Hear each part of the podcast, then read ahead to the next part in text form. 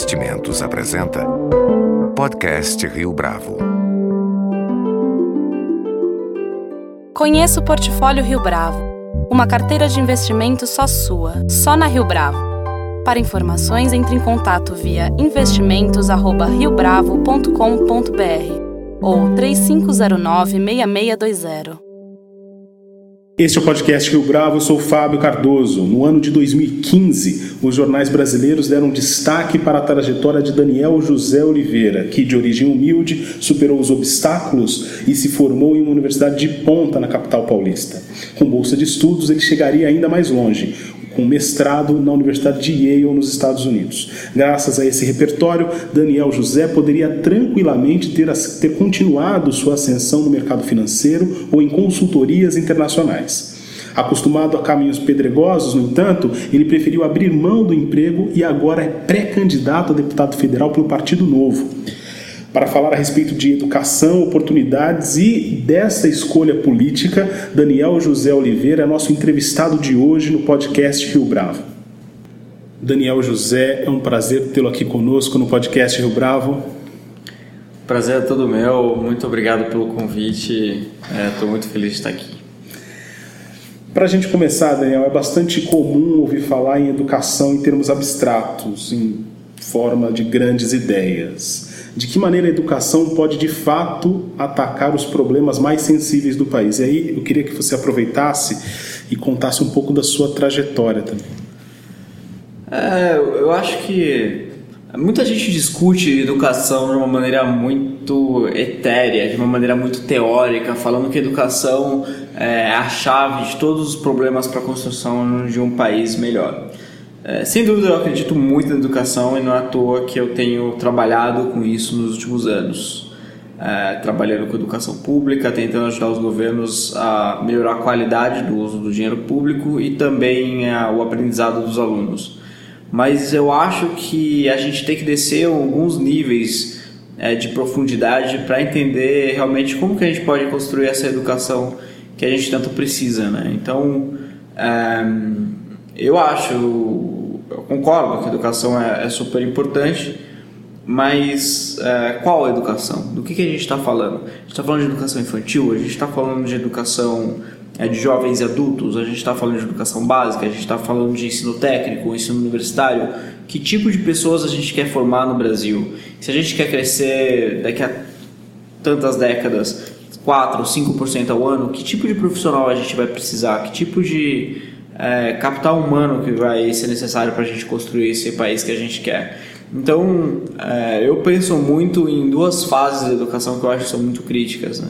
A primeira delas é a educação infantil, que é onde você é, desenvolve as suas. É, onde, onde a criança se desenvolve na sua capacidade cognitiva. Então, a primeira infância, os primeiros mil dias, os primeiros anos de vida da pessoa, é, de cada pessoa, é super importante, super crítico.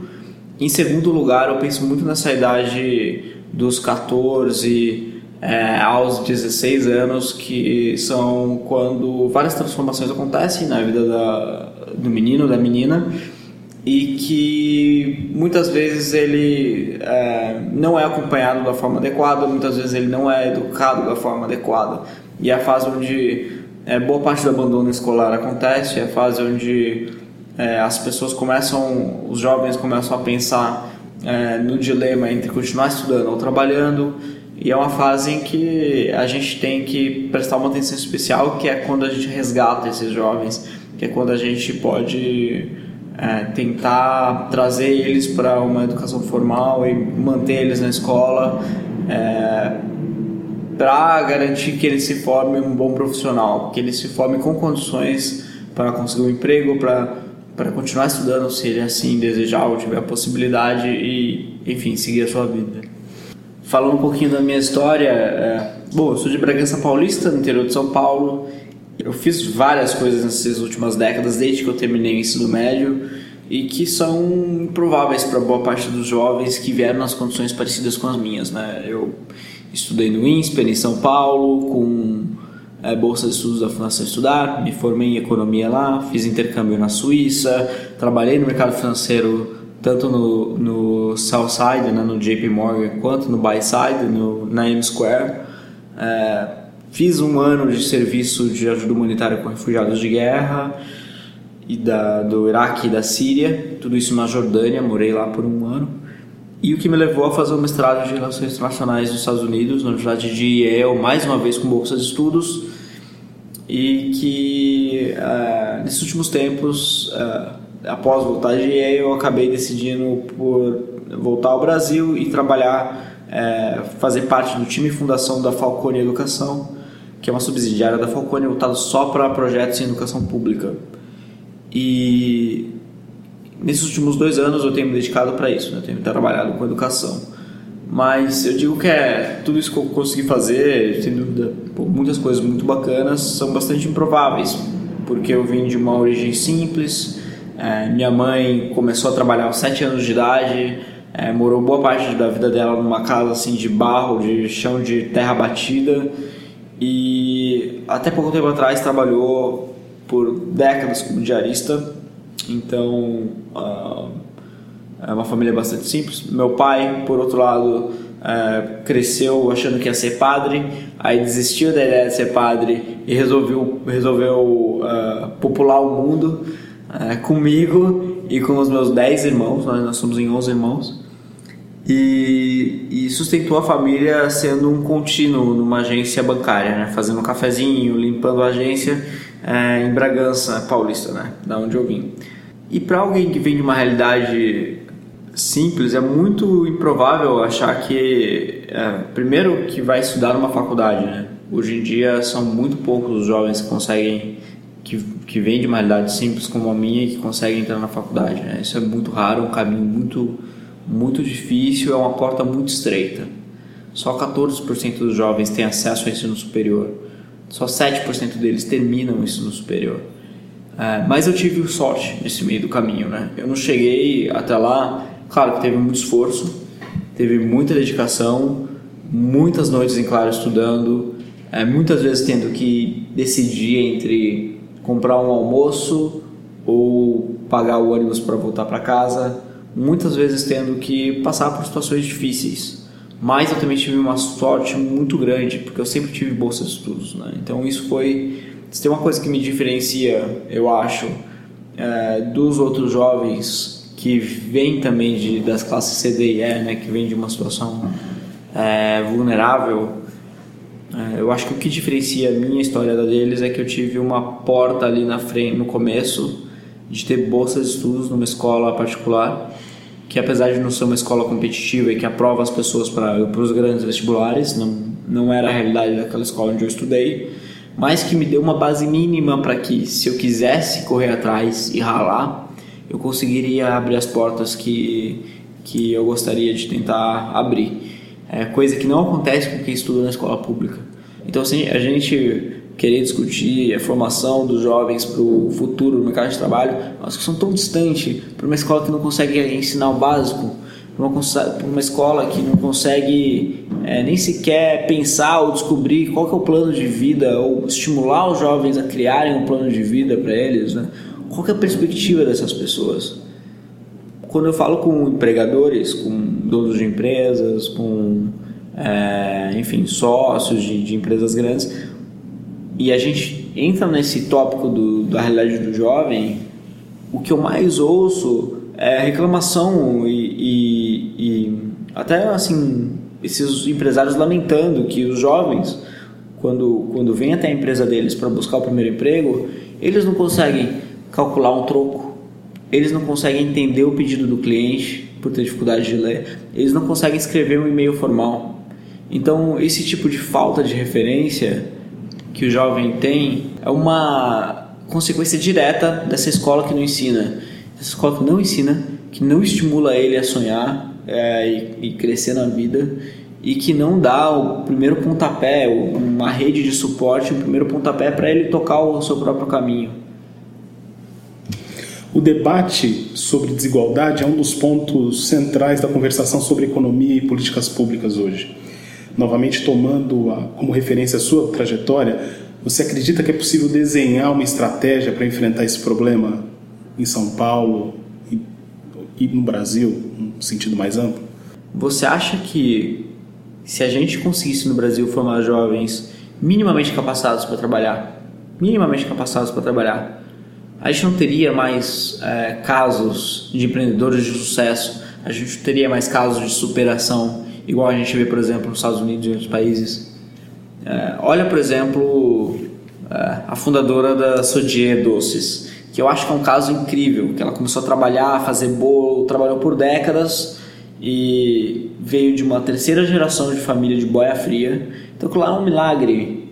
Ela hoje tem uma, uma empresa que fatura centenas de milhões de reais por ano, sem ter tido um, uma educação formal, foi aprendendo ao longo do caminho. Agora, imagine para aquelas pessoas que talvez não sejam tão não tenham tanta iniciativa, tanta garra quanto ela, mas que também chegariam muito longe se tivessem uma base boa. Né? Então, o que eu acho que a gente precisa é de oportunidades um pouco mais iguais, né? de oportunidades um pouco melhores para aqueles que vêm de baixo. Né? Então, é, se eu estudei numa escola particular que não era competitiva para vestibular e consegui fazer um monte de coisa, sem ser um aluno genial, porque eu tenho plena é, convicção, não, não convicção, mas eu, eu tenho, eu me conheço e eu sei até onde eu vou e até onde eu não consigo ir, enfim, eu sei naquilo que eu sou bom e naquilo que eu não sou bom.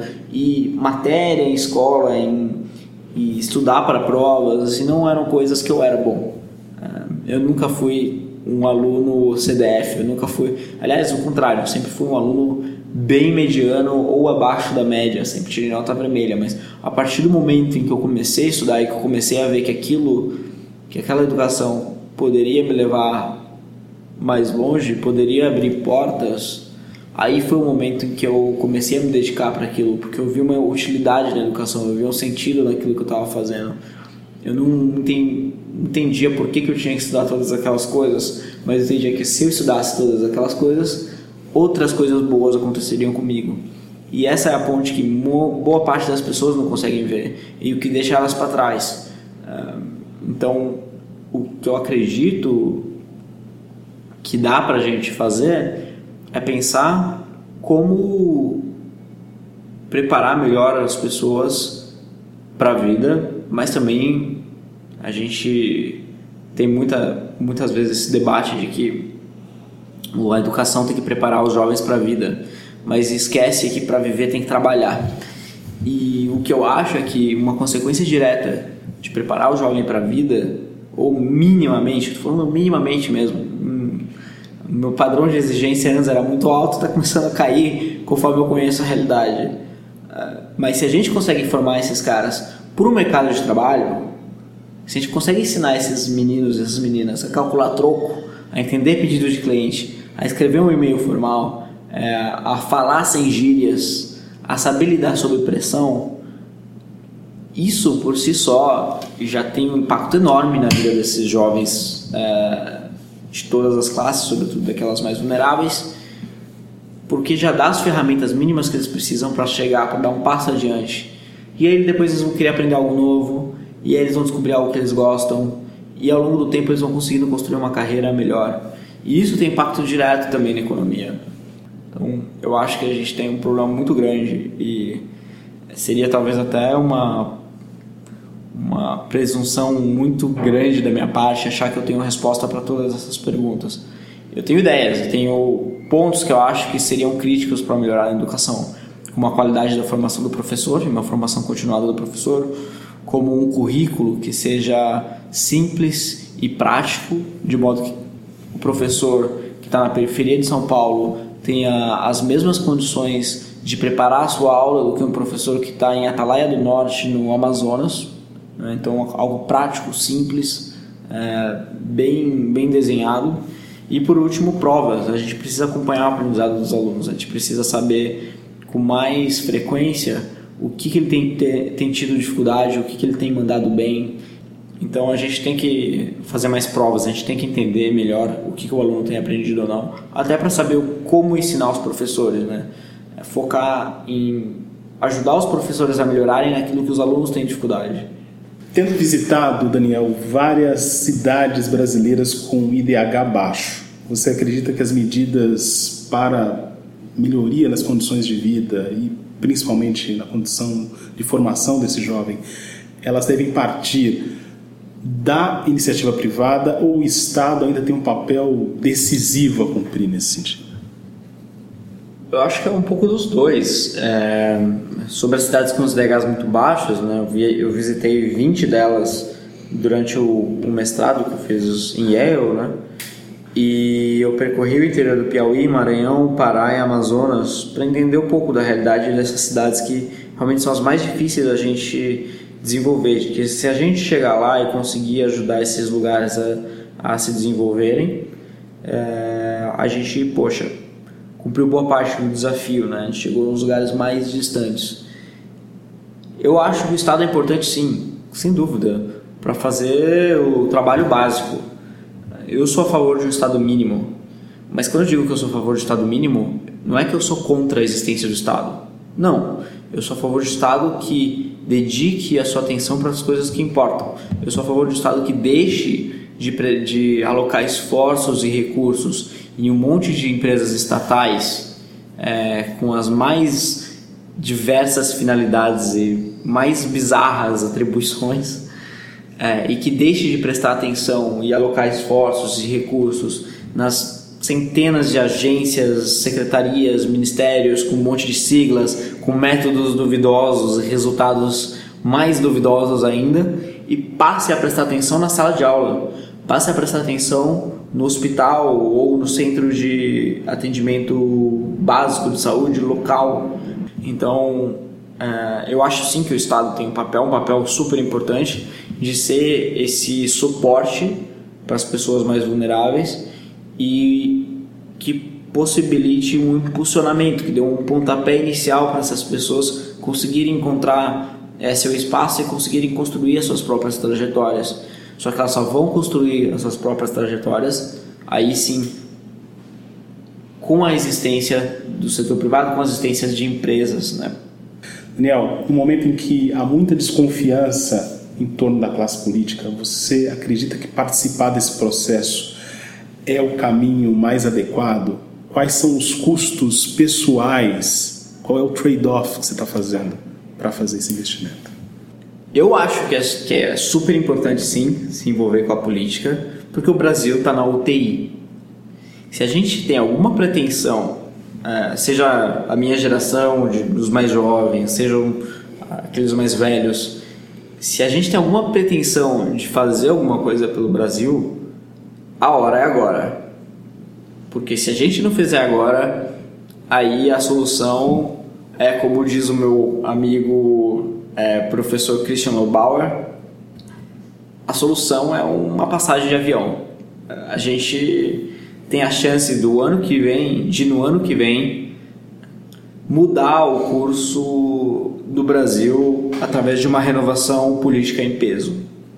E foi, e foi pensando nisso, né? Foi pensando nessa, nesse momento tão crítico que a gente tem como país, que, pô, eu achei que poderia dar alguma contribuição e tentar entrar nesse jogo, tentar fazer a minha parte. E junto comigo tem uma série de outros jovens, uma série de outras pessoas já com mais experiência que estão afim de entrar no jogo, que estão afim de participar da vida política, que estão afim de tentar dar sua contribuição é, através das eleições no ano que vem. Né? E eu acho que isso, é, apesar de ser muito importante, é uma, é uma, é uma trajetória muito difícil, porque o, todo o sistema como ele é desenhado é feito para a gente não conseguir entrar. É, as pessoas que estão, os políticos é, de carreira, vamos dizer assim, criaram barreiras de entrada enormes. Assim, eles criaram um, um modelo de negócio muito bom, que é altamente rentável para eles, com margens enormes. É, os partidos, né, que hoje são franquias, conseguem ter é, resultados financeiros excelentes com o nosso dinheiro e uma barreira de entrada incrível.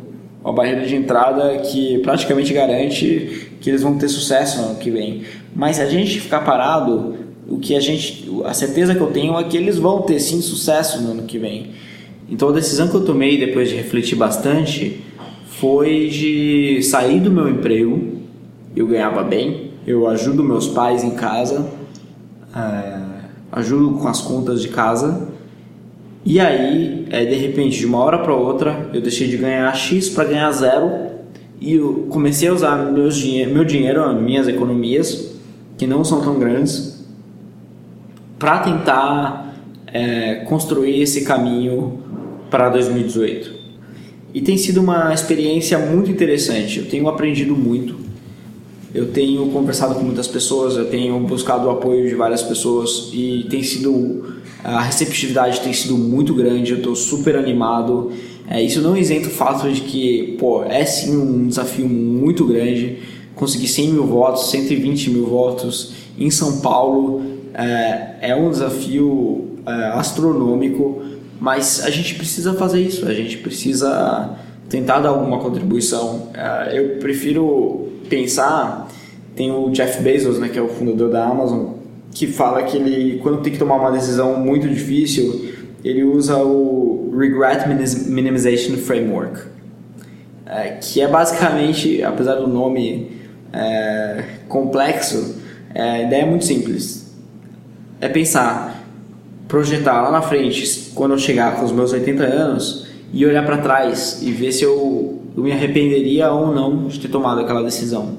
E para mim essa resposta fica muito simples, né? Eu, eu me imaginando com 80 anos e olhando para trás, para mim a, decisão, a melhor decisão que eu posso fazer é sim sair do meu emprego, é sim deixar de ganhar o meu dinheiro, é sim abrir mão um pouco da trajetória do setor privado que eu poderia ter, na perspectiva de virar sócio da consultoria, na perspectiva de em 4, 5, 10 anos conseguir juntar um pequeno patrimônio abrir mão de tudo isso para tentar sim fazer uma contribuição no ano que vem. Né? A sociedade pede no ano que vem algo novo. A sociedade não aguenta mais esse político tradicional e ela quer sim ver quais são as opções de novas lideranças políticas.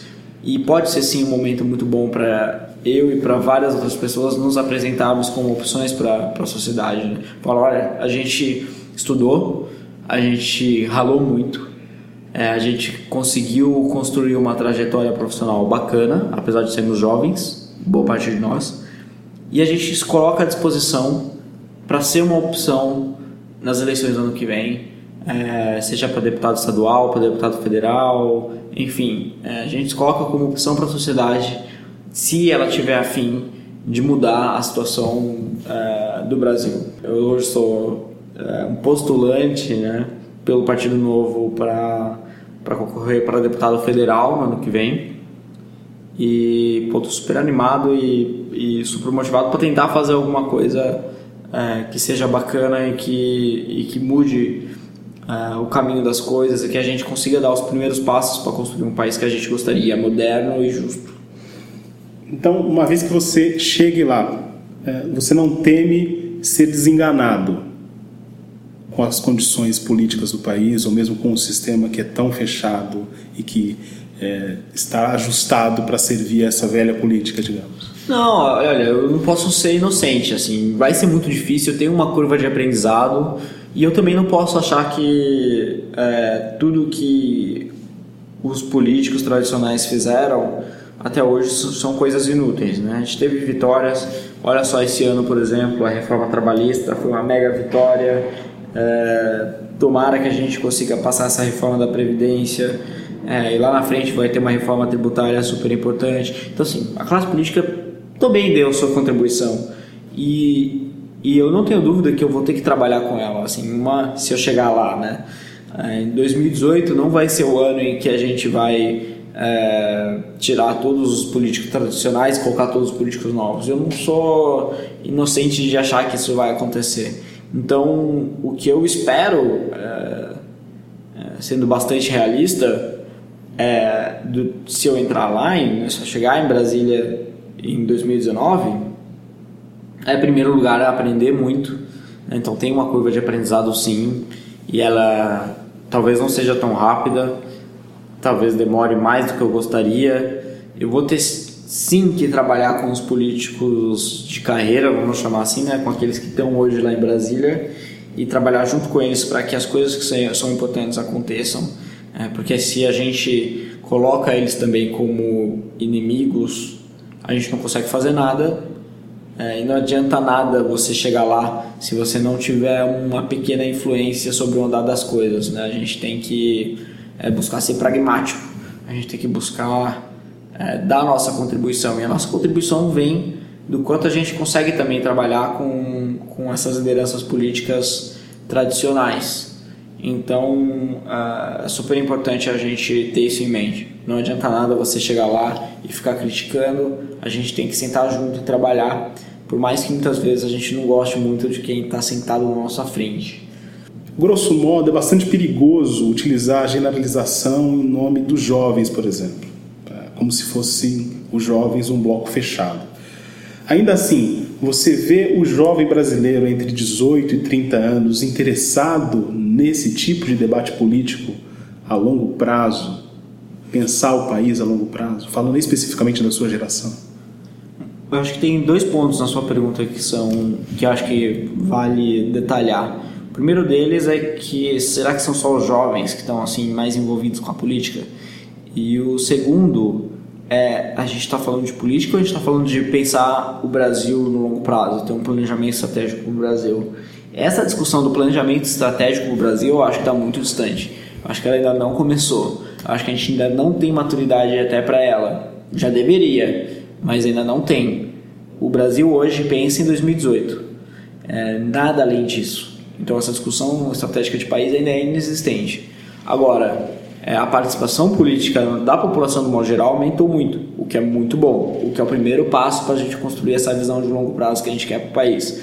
É, eu acho que não, é, não são só os jovens. Claro, os jovens têm naturalmente um ímpeto maior para participar da política porque, enfim, essa é a alma do jovem, né? É a alma do jovem de desafiar o status quo, de é, criar algo que não existe, né?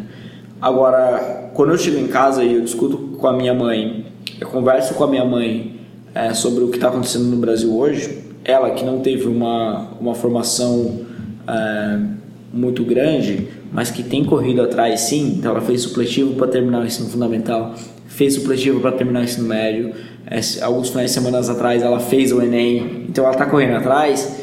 Eu me vi, me, comecei a me ver em discussões que eu nunca imaginaria ter com a minha mãe. Ela vem me vira, fala, ela vira para mim e fala sobre Gilmar Mendes, sobre Carmen Lúcia, sobre Lewandowski. Eu falo, meu Deus do céu, ela conhece quem são é, os membros da, do STF, coisa que alguns anos atrás era inimaginável.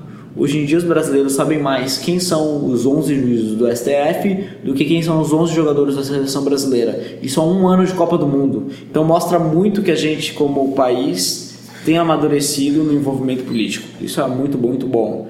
Porém, é o que eu disse, né? a gente ainda está pensando só em 2018 e depois vai pensar também no ano seguinte e depois nas próximas eleições. A gente ainda não tem uma ideia de onde a gente quer chegar como país, de quem que a gente quer ser como nação de como que a gente quer resolver os nossos problemas e de como que a gente quer de uma maneira mais ampla contribuir para o mundo. Daniel José Oliveira, muito obrigado pela sua participação, pela sua entrevista aqui no podcast Rio Bravo. Pô, muito obrigado, é, Fábio, obrigado pelo convite da Rio Bravo. Eu estou super feliz de participar. Obrigado e até a próxima com edição e produção de Leonardo Testa. Este foi mais um podcast Rio Bravo. Você pode comentar essa entrevista no SoundCloud, no iTunes ou no Facebook da Rio Bravo.